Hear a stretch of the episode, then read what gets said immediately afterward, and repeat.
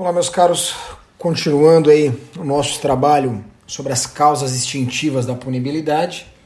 Vamos fazer esse último episódio para tratar da mais, não vou chamar da mais importante, mas é que mais tem repercussão, a mais corriqueira, que mais tem, a que mais possui dispositivos no Código Penal versando sobre ela e a de maior incidência, inclusive uh, aí nos, nos, processos penais, de modo geral. Uh, vamos lá, prescrição. O que, que vem a ser a prescrição? Um conceito bem sucinto de prescrição. O Estado perde perde o seu jus puniendi, perde o seu direito barra dever de punir em virtude do decurso do tempo. Ocorrendo a prática de um delito, o Estado tem um espaço de tempo para aplicar a sanção penal. Se ele não aplicar, ele perde esse direito de punir. Esse direito, quando eu falo jus puniendi, eu falo direito barra dever. Né? A gente sabe que o Estado, além do direito de punir, ele também tem o dever de punir quando dá ocorrência de uma infração penal. Mas, por bem, a prescrição então tem esse condão de fazer com que ocorra a extinção da punibilidade, haja vista a inércia do Estado, a negligência do Estado. Ela é uma sanção para o Estado, acaba se tornando como uma sanção para o Estado, para no sentido de que ele tem nasce a ele o direito de punir quando da prática de uma infração penal, mas ele tem um espaço de tempo para tal. Esse espaço de tempo ele não é infinito. O Estado tem um limite temporal para tanto. Deixando escoar esse limite temporal sem aplicar uma sanção ou sem executar essa sanção, o Estado perde esse, esse direito, certo? A doutrina traz alguns fundamentos para a prescrição, é, fala no esquecimento da infração penal, ocorreu infração penal, se o Estado não aplicou uma sanção, ocorre, acaba ocorrendo o esquecimento por parte da sociedade, desaparecimento, desculpa, desaparecimento da necessidade de exemplo no meio social, também seria um exemplo trazido pela doutrina, dispersão de provas, provas se perdem. E eu, eu penso eu, no meu humilde pensar, o que mais maior relevância tem é a tranquilidade para aquele que praticou uma infração penal. Aquele que praticou uma infração penal, atentou contra, contra uma norma penal, contra um meio jurídico tutelado pelo direito penal, ele vai ser sancionado, ele pode ser sancionado após o devido processo legal. Contudo, ele não vai passar ad eterno com essa espada da justiça balançando sobre a cabeça dele. A justiça tem um, a justiça na, na figura do Estado tem um limite de tempo para aplicação dessa sanção. Não ficará a espada de Damocles balançando sobre a cabeça do condenado de eterno. Do condenado, não, desculpa, né? Acabei falando do condenado, do, do autor de uma infração penal. O Estado tem um espaço de tempo para tanto, tá certo? Então vamos lá. É, isso é uma, uma garantia do cidadão. A prescrição dos crimes é uma garantia individual. É uma garantia individual. É uma garantia do. É um direito individual, melhor. É um direito individual do cidadão de que, que praticou uma infração penal que um dia essa infração vai prescrever ou o Estado vai aplicar uma pena e ele vai cumprir essa pena, certo? Ou essa infração vai prescrever. Salvo duas exceções que nós vamos ver mais à frente, tá ok? Então a regra, a regra é toda infração penal prescrever, tá ok? E aí tem um espaço de tempo que a gente vai estar vendo já em breve, ok? Vamos lá. É, essa parte inicial, então, essa parte conceitual sobre o Instituto da Prescrição, Vamos falar das espécies de prescrições. As espécies de prescrição. Eu tenho duas: prescrição da pretensão punitiva e prescrição da pretensão executória.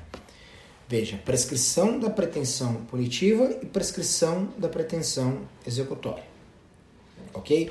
Veja que utilizo o termo pretensão, claro que é a pretensão de é, aplicar uma punição e a pretensão de executar essa, essa punição certo? Então vamos lá. PPP, prescrição da pretensão punitiva, e PPE, prescrição da pretensão executória. Ok? Eu vou dividir esse, esse podcast, vou organizar ele, na verdade, em tratando de cada uma delas. Né? Primeiro, eu vou falar da prescrição da pretensão punitiva e depois, no segundo momento, da, prescri da prescrição da pretensão executória, respectivamente PPP e PPE. Certo? Vamos lá. Prescrição da pretensão punitiva. Eu posso conceituar a PPP dizendo que o Estado ele perde a possibilidade de formar o seu título executivo de natureza judicial condenatório. Pela prescrição da pretensão punitiva, o Estado perde a possibilidade de formar o seu título executivo de natureza judicial condenatória. Professor, título executivo de natureza judicial condenatória. Uma sentença penal condenatória. O Estado perde esse direito de formar a sentença penal condenatória. Perde o direito de, de, de, de elaborar, de, de condenar um cidadão pela prática de uma infração penal. O Estado perde o direito de condenar o autor da infração penal, veja só, ele perde o direito, não é de executar a pena, é momento anterior. Não vou ter, não, eu não terei nem condenação. Ocorrendo a prescrição da pretensão punitiva, o Estado perde o direito de aplicar a sanção, de criar, de condenar alguém. Então, aquele que praticou uma infração penal, sobrevindo a prescrição da pretensão punitiva, o Estado perderá o direito o, direito de, de, de, confeccionar uma sentença penal condenatória, o decreto penal condenatório. Certo? Ele perde o direito de punir. Eu não estou falando em executar esse decreto. Eu não estou falando em executar essa sentença penal condenatória. Mas sim de, de elaborar ela, expedir essa sentença penal condenatória. Certo? Então, aquele que praticou um crime mais hediondo que se possa imaginar, ocorrendo a PPP, o Estado, Estado juiz, vai proferir uma sentença, uma sentença sem uma condenação, sem fixar uma condenação ao condenado, mas sim declarando a extinção da punibilidade. Veja, do mais horrendo crime, sobrevindo a prescrição, o Estado juiz vai proferir uma sentença declaratória de extinção da punibilidade em face da prescrição. Tá, professor, então eu posso dizer que um cidadão ele praticou um crime, ele foi condenado, o Estado perdeu o direito de punir? Não, eu não posso nem dizer que ele foi condenado. Na verdade, eu não posso nem dizer que ele praticou um crime. Ou até, corrigindo, até eu posso dizer que ele praticou um crime, ele praticou um fato típico antijurídico culpável. Só que não punível. Não punível. Não punível. Não, não, não houve a possibilidade da, do Estado aplicar o seu jus puniente. Ele praticou um crime, porque a gente sabe que a punibilidade não faz parte do conceito analítico de crime, praticou um fato típico de jurídico culpável, contudo não punível. Por que não punível? Porque incidiu a prescrição, que é uma causa extintiva da punibilidade. Extingue-se a punibilidade. Por quê? Porque o Estado foi negligente no tocante à condução do processo crime, do processo da investigação criminal, da persecução penal, vamos por assim dizer, fazendo com que ocorresse a prescrição. Tá, e nesse sentido, perguntinha bem rápida. Gera reincidência? Gera maus antecedentes? Aquele cidadão teve uma sentença declaratória de extinção da punibilidade em face da prescrição da pretensão punitiva vai ser reincidente, vai ser portador de maus antecedentes? Os caros, não, não será. Ele não será reincidente. Por quê? Porque o Estado ele não pôde formar o seu decreto condenatório. O Estado ele não teve a possibilidade, ele não teve a possibilidade de formar a sua sentença penal condenatória. Ou seja, o autor do crime ele não foi condenado. Não gera reincidência, não gera maus antecedentes. Novamente, por quê? Porque ele não foi condenado. Ele não foi condenado. Por que ele não foi condenado? Se ele praticou um crime. Por quê? Porque o Estado perdeu o seu jus puniente em face da sua própria negligência, da sua própria inércia. Certo, então, então essa é a prescrição da pretensão punitiva. Perde o direito de punir. É, ela se subdivide, meus caros, em quatro espécies, quatro subespécies, vamos assim chamar. Prescrição da pretensão punitiva propriamente dita, prescrição da pretensão punitiva retroativa, prescrição da pretensão punitiva superveniente. E uma quarta, que é uma construção doutrinária, que é a prescrição da pretensão punitiva antecipada. Propriamente dita, retroativa, superveniente e antecipada. Vamos lá, vamos trabalhar cada uma delas então. É, primeira delas, e é de onde nós vamos mais vamos tirar informação, é a prescrição da pretensão punitiva propriamente dita, também chamada prescrição da pretensão punitiva em abstrato, em abstrato ou propriamente dita. Essa prescrição eu vou analisar ainda sem ter uma sentença penal condenatória. Sem ter uma sentença penal condenatória. Antes do Estado juiz proferir uma sentença penal condenatória. Tá, professor, mas falasse que na prescrição da pretensão punitiva o Estado ele não pode, ele perde o seu direito de confeccionar, de elaborar, de expedir uma sentença penal condenatória. Então vai ter alguma depois da expedição do decreto condenatório? Sim, é possível. É possível que ocorra prescrição depois do juiz fixar uma pena em concreto. O juiz fixa a pena em concreto e diz o seguinte: ah, essa pena aqui eu não eu Estado, juiz, não posso aplicar. Eu Estado não posso aplicar. Por quê? Porque ocorreu a prescrição da pretensão punitiva. Muito embora o juiz fixe uma pena, certo? Depois eu vou ver mais à frente, tá? Mas só para contextualizá-los. O juiz fixe uma pena, ele vai dizer assim: ah, essa pena aqui não vai dar para ser aplicada. Por quê? Porque o Estado perdeu o seu direito de punir, ok? Mas isso a gente vê mais à frente, porque isso está essa espécie de prescrição com base em uma pena em concreto se dá na prescrição na PPP superveniente e retroativa. Vamos trabalhar primeiro aqui com a propriamente dita ou em abstrato. A prescrição da pretensão punitiva em abstrato, então, não leva em conta uma pena concreta, mas sim a pena em abstrato, como o próprio nome já diz, PPP em abstrato, ou PPP propriamente dita. A prescrição ela ocorre antes do trânsito em julgado de sentença penal condenatória. Tá, e como que eu faço esse cálculo, professor? Como que eu vou calcular quando um crime está prescrito ou não? Leve em conta, meus caros, a pena máxima combinada em abstrato para infração penal. Eu vou analisar, vou lá pegar os tipos penais, certo? E vou ver qual a pena máxima combinada em abstrato. Com base nessa pena máxima combinada em abstrato, eu vou calcular em quanto tempo aquele crime vai prescrever. Com base no quê? Com base no artigo 109 do Código Penal.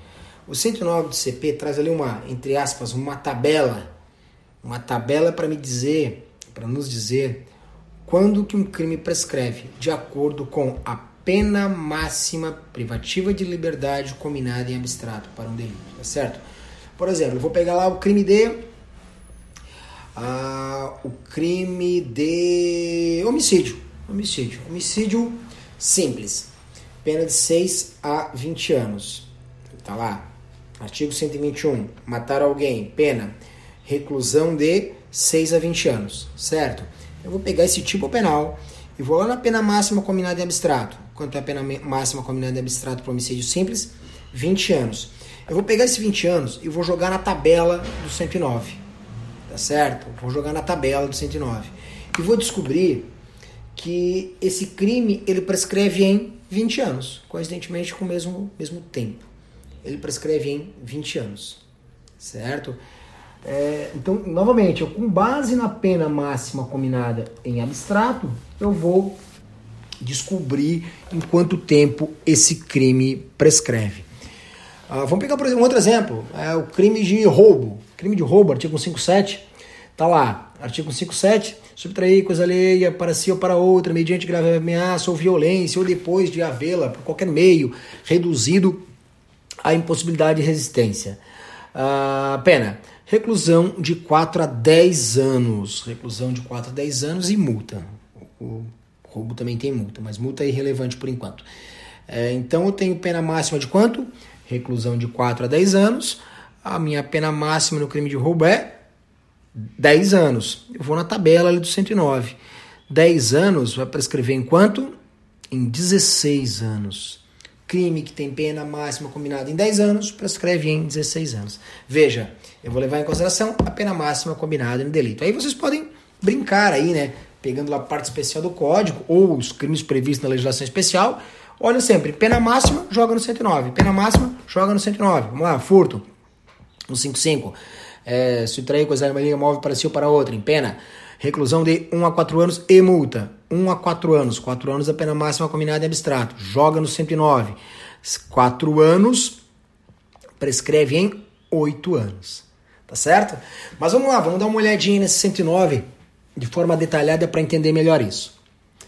A, a prescrição antes de transitar em julgada a sentença final, salvo disposto no parágrafo 1 do 110 desse código, regula-se pelo máximo da pena privativa de liberdade combinada ao crime, verificando-se. Agora eu tenho seis incisos que vai me dizer, que esses seis incisos eu chamo de, de uma tabela, da tabela da prescrição, dizendo o seguinte, que vai prescrever em 20 anos se o máximo da pena é superior a 12. Se o máximo da pena é superior a 12. Então, acima de 12, de 12 ao infinito, eu vou ter quanto? 20 anos. É, em 16 anos, se o máximo da pena é superior a 8 e não passa de 12. Então, se, máximo, se a pena máxima combinada em abstrato for entre 8, for superior a 8 e não ultrapassar 12, prescreve em 16. Prescreve em 12 anos, se o máximo da pena é superior a 4, porém não passa de 8. Por sua vez, prescreve em 8 anos, se o máximo da pena é superior a 2 e não excede a 4, não passa de 4 anos. Em 4 anos, irá prescrever em quatro anos se o máximo da pena é igual a um ano. É igual a um ano. Desculpa, se o máximo da pena é igual a um ano. Ou sendo superior, não ultrapassa dois. Ou seja, se é superior a um, desculpa, se é igual ou superior a um e não ultrapassa dois anos. E, por fim, prescreve em três anos se o máximo da pena é inferior a um ano. Menos de um ano, prescreve em três anos. Certo? É, veja só, até esse inciso 6 ele foi alterado há pouco tempo. Em 2010, até 2010, o mínimo. Desculpa, até 2010, aqueles crimes que tinham pena inferior a um ano, eles prescreviam em dois anos. Tá certo? Mas como muitos crimes estavam prescrevendo em dois anos, o legislador aumentou de dois para três anos. Tá certo? Então, com base nesse 109, eu já tenho uma informação importante. Qual é o tempo máximo para um crime prescrever? Tempo máximo, 20 anos. A partir de 20 anos, o crime vai estar prescrito. Tá ok? O tempo máximo de prescrição de pena no Brasil é de 20 anos. Ah, e o tempo mínimo. Cuidado aí com a pegadinha, tá? Pelo Código Penal, pelo Código Penal, é de 3 anos. Para aqueles crimes que têm pena inferior a um ano. Antes era de 2, até 2010. Mas como estava prescrevendo muito crime, o legislador aumentou para 3 anos. Então, pelo Código Penal, regra geral, regra geral de forma quase que absoluta, 99,999 dos casos, eu vou ter tempo mínimo para prescrever 3 anos. 3 anos. O mínimo, menor tempo prescricional existente no Código Penal é para 3 anos, nos crimes com pena máxima inferior a um ano. O tempo máximo de prescrição, o tempo máximo não tem discussão, tá? Isso é de forma absoluta, 20 anos. 20 anos é o espaço máximo de tempo que o Estado tem para punir alguém. Isso é uma afirmação absoluta em conteste. 20 anos é o tempo máximo que o Estado tem para uh, expedir o seu decreto condenatório. Depois tem causas interruptivas que a gente vai ver mais à frente, mas de grosso modo é isso que a gente já tira como conclusão nesse primeiro tópico da aula. Legal? Prazo mínimo pelo Código Penal, três anos. Só toma cuidado para não falar isso de forma, de forma absoluta, porque eu tenho um crime, um único crime, que ele prescreve menos tempo, que ele, que ele tem uma, uma regra de prescrição específica, que é o crime lá do, da lei de drogas, o artigo 28, portar droga para o consumo próprio, crime do maconheiro aquele cara que tem droga, que ele, que ele porta droga, que ele adquire droga, que ele guarda droga para consumo próprio. Não é o traficante, hein? é aquele que porta droga para consumo próprio, tá certo? Essa conduta em que pese é, muita gente pensar que não, mas isso ainda é crime, tá? Artigo 28 da Lei de Drogas, 11, Lei 11.343, é crime, até que o Supremo se posicione em um, em um recurso extraordinário que está sendo julgado já há algum tempo, por enquanto é crime, tá certo? E o tempo prescricional ele é de dois anos, ok? O tempo prescricional para as penas que lá existem ele é de dois anos, é exceção. Fora esse, fora esse, todos os crimes do ordenamento jurídico seguem essa regra do artigo 109 do Código Penal. Tá ok? Pois bem, então já temos aí o que, que é a prescrição da pretensão punitiva em abstrato, ou prescrição da pretensão punitiva propriamente dita, e já temos os prazos, que é bem tranquilo, né? 2, 3, 4, 8, 12, 16 e 20 anos. Só coloco ali um 2 a título de observação, porque 2 é apenas para aquele crime lá bem exótico do artigo 28 da Lei 11.343, que é o porte de droga para consumo próprio. Eu costumo dizer que é o crime do maconheiro. Tá certo. Mas até então, por, até com essa informação, apenas com essa informação, não consegue dizer quando que um crime está prescrito. Porque aliado a isso, aliado a esses prazos que nós já vimos, nós temos que, que usar aqui. Desculpa, levar em consideração mais dois, dois pontos. Primeiro, o termo inicial, de quando que começa a correr esse prazo. Quando começa a correr esse prazo, eu costumo dizer quando que a gente começa, quando a gente aperta o play do cronômetro. E aliado a isso, também eventuais causas que interrompem esse prazo certo? Ou esse prazo corre de forma solta, cometer um crime, bom, vai até o final. Não, não é. Eu vou ter causas que interrompem esses prazos. Na verdade, eu vou ter causas que interrompem e causas que suspendem o prazo, certo? É só a gente pensar, pô, existe, hoje o Poder Judiciário ainda enfrenta processos de crimes ocorridos lá na década de 90, começo da década de 90, há 30 anos que o fato, o fato se deu. Não está prescrito ainda, Pô, professor, acabou de falar que o crime, o prazo máximo de prescrição é de 20 anos. Como que pode existir processo ainda em curso de crimes ocorridos lá na década de 90, com quase 30 anos ou mais de 30 anos? Porque incidiu alguma causa que interrompeu esse prazo prescricional. A gente vai estar vendo isso aí daqui a pouco, tá bom? Vamos lá. Primeiro, termo inicial. Quando que larga ali o cronômetro? Quando que aperta o play do cronômetro para começar a correr a prescrição? Artigo 111 do Código Penal. O 111 ele vai trazer essas causas que iniciam o prazo prescricional, começa a correr a prescrição. Fala assim o 111. A prescrição, antes de transitar e julgada a sentença final, começa a correr. Inciso primeiro. No dia em que o crime se consumou. Isso aqui é a regra geral, certo? O crime se consumou no momento que o crime se consumou, o, o prazo prescricional começa a correr, certo? Então, quando o crime se consuma, é a primeira hipótese de início do prazo prescricional. Bem tranquilo. Tício matou José no dia 5 de maio de 2020. No exato momento, dia 5 de maio de 2020, iniciou-se a correr o prazo prescricional. Ali já começou o Estado a ter que correr atrás para puni-lo sob pena de incorrer a prescrição.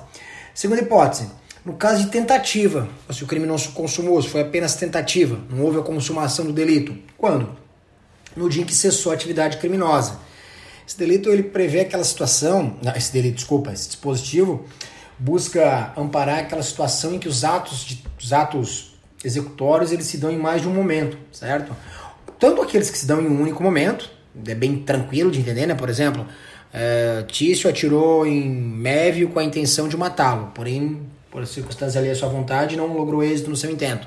Errou o tiro. O que, que eu tenho aqui? Tentativa de homicídio. Nesse momento começa a correr o prazo prescricional. Bem tranquilo.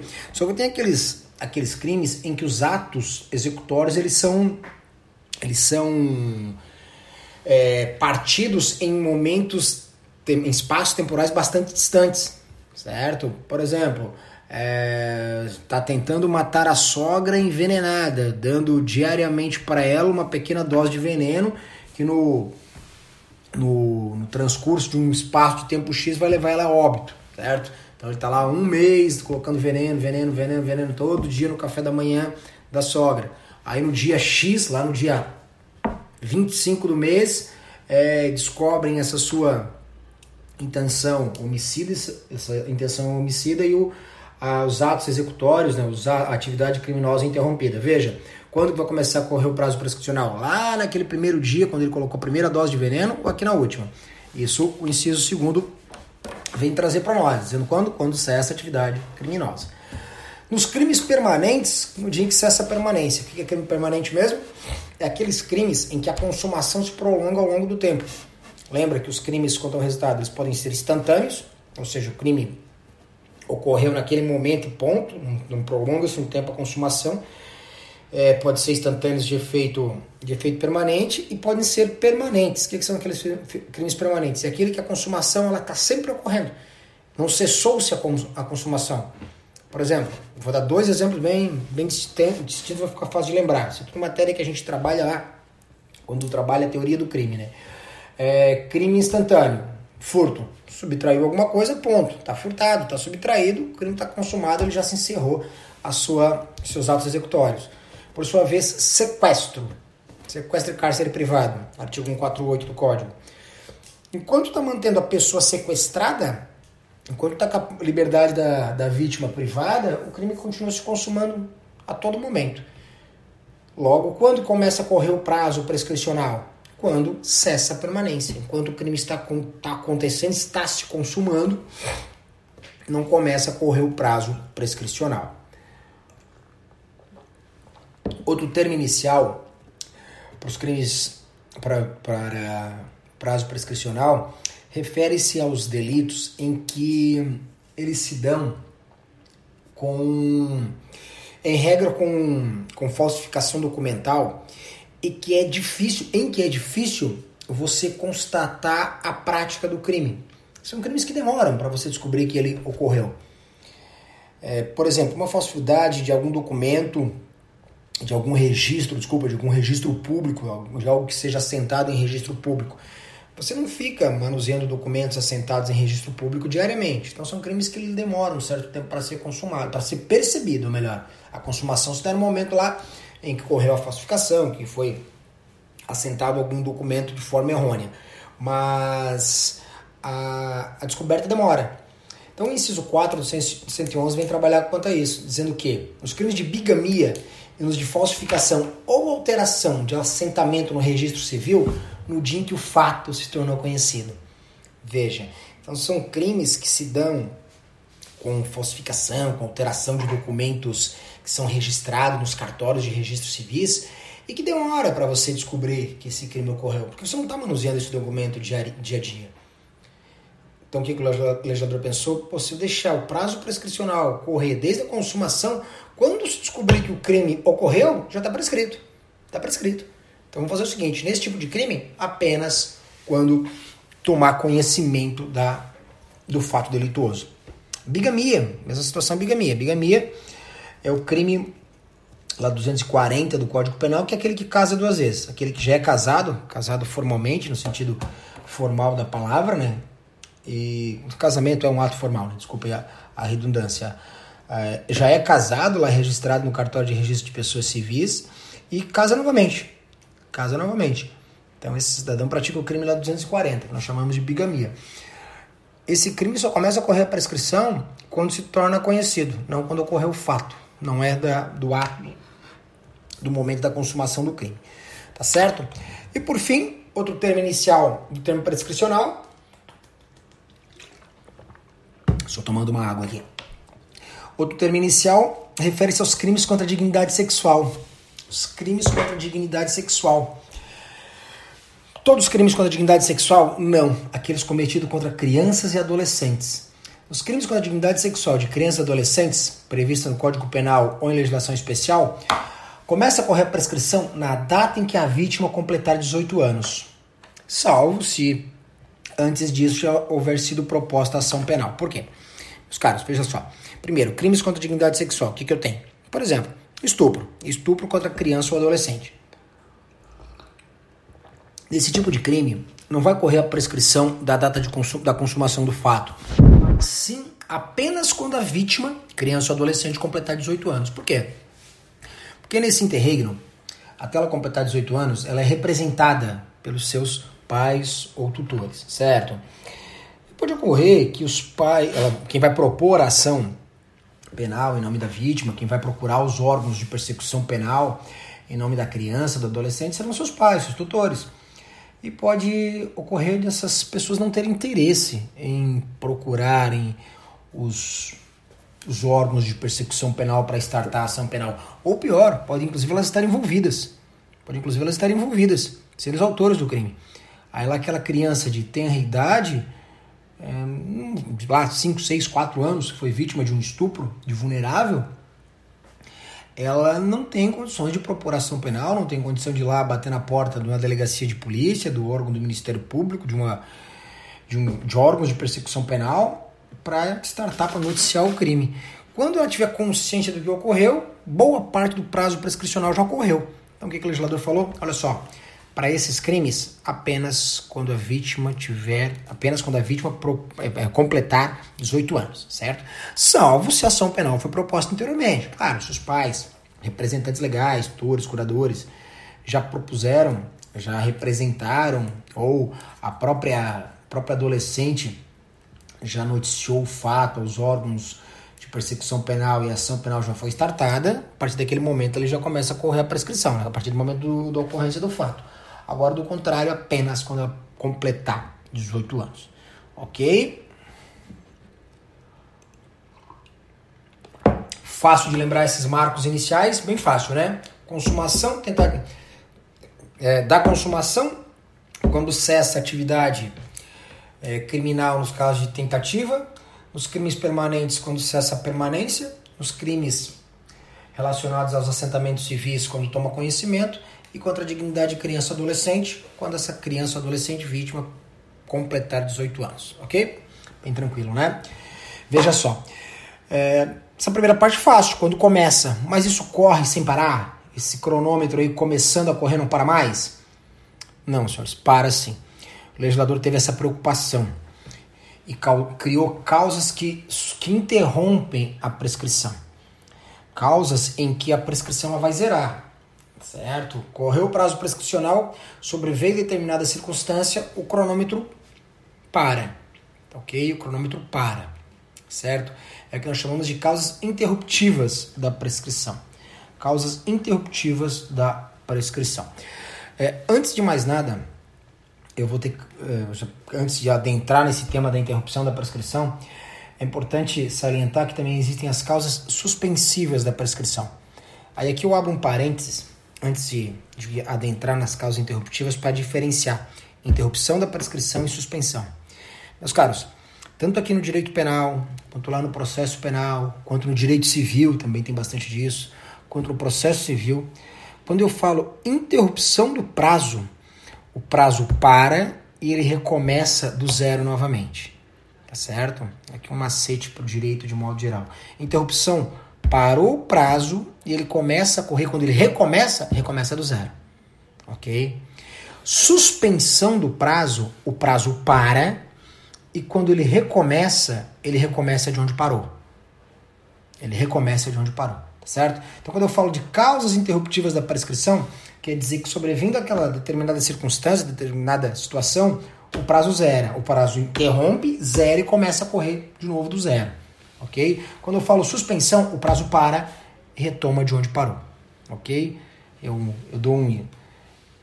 O termo inicial é o play do cronômetro, o, as causas interruptivas é o stop e as causas suspensivas é o pause, tá bom? Fazendo aí uma, uma analogia ao cronômetro para facilitar o aprendizado dos senhores dessas causas de interrupção, suspensão e início da prescrição.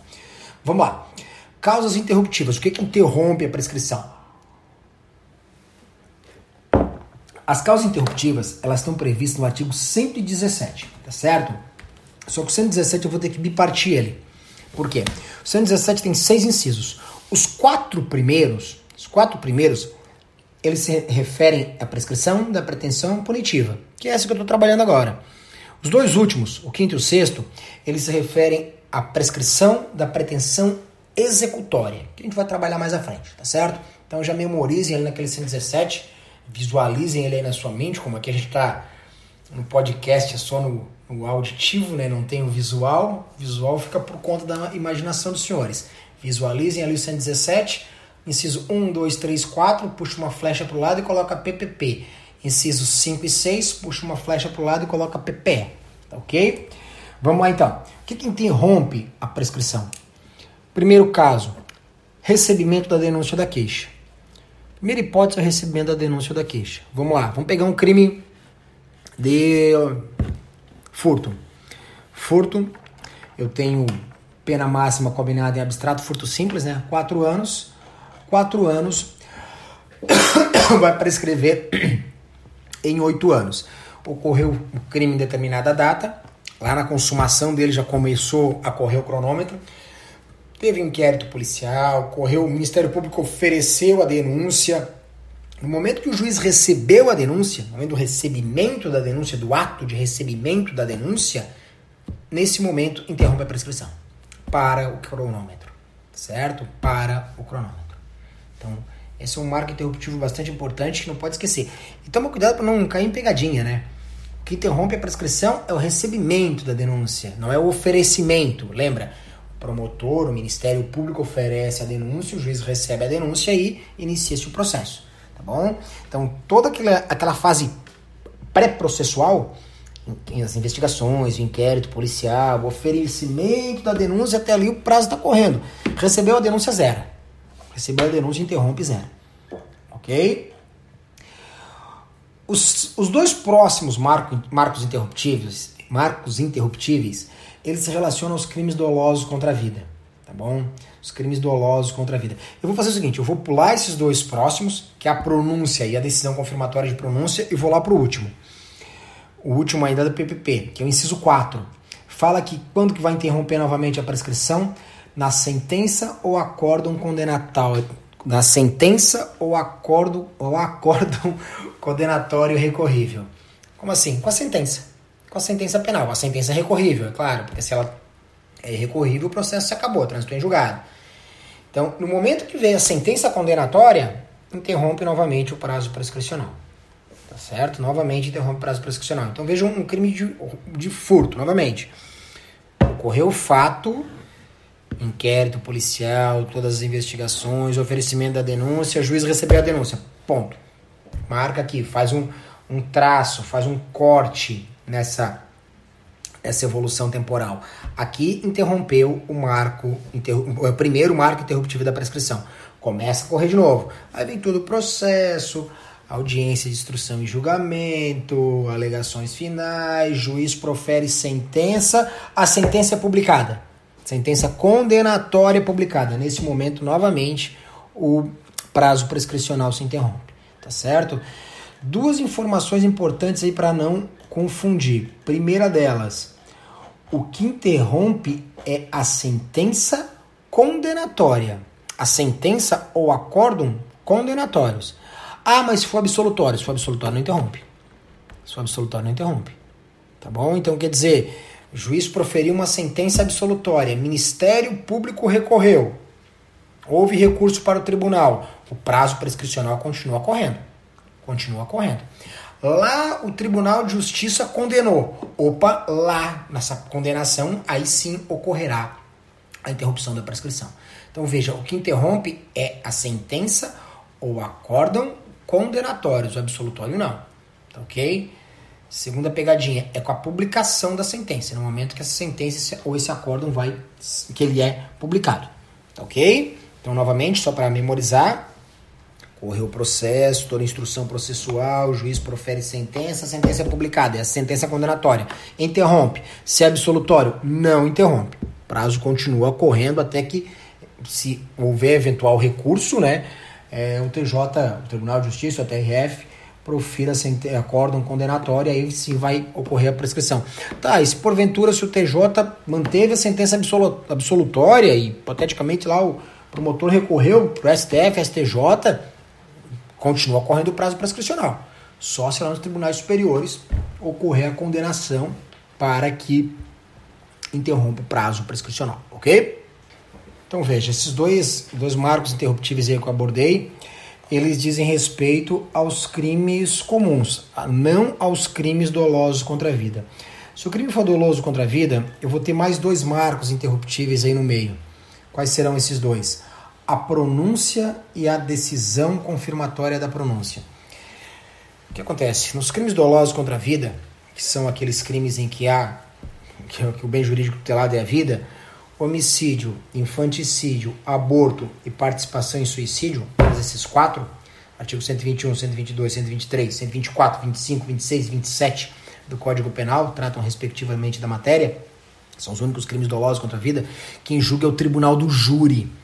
O julgamento é proferido pelo tribunal do júri, não pelo juízo singular. Na verdade, eu tenho um duplo um duplo julgamento, um duplo, um duplo processo, um duplo estágio. Os crimes dolosos contra a vida eu tenho a primeira fase, que é uma fase que é conduzida por, pelo juiz, é conduzida e é decidida pelo juiz singular, e depois eu tenho a segunda fase, que é julgado pelo conselho de sentença, que são os jurados, tá certo? Na primeira fase, é, eu tenho uma decisão que é chamada de pronúncia. A pronúncia, ela não é uma decisão condenatória, é uma decisão em que o juiz de primeiro grau, ele entende que a, que está certa a materialidade, que houve um crime doloso contra a vida e que há fortes e que há indício que o autor, que o acusado é o autor desse crime doloso contra a vida. Nessa forma, como há um crime doloso contra a vida, ele não é competente para julgar, ele encaminha o processo para o juízo natural, que é o tribunal do júri. A essa decisão nós chamamos de pronúncia. Pronunciar é encaminhar o acusado, é remeter o acusado para o julgamento junto ao tribunal do júri, que é o juiz competente, que é o juiz natural, tá certo? Essa decisão de pronúncia também interrompe a prescrição, ok? Ah, o réu foi pronunciado, ele recorre para o tribunal, recorre para rever essa denúncia, essa decisão de pronúncia, certo?